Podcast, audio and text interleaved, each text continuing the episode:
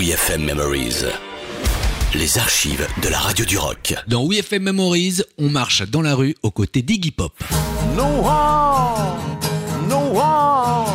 C'était en septembre 99, Iggy Pop, torse nu et gilet en cuir, hyper chaleureux, tout sourire au passage de la cinquantaine. Alors tout d'un coup, il prend sa guitare et il déclare C'est une radio rock ici Et il attaque des Stooges.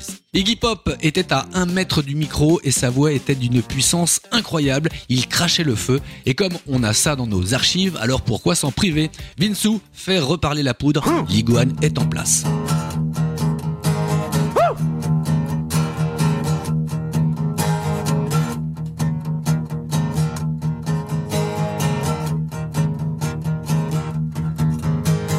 Down on the street where the faces shine.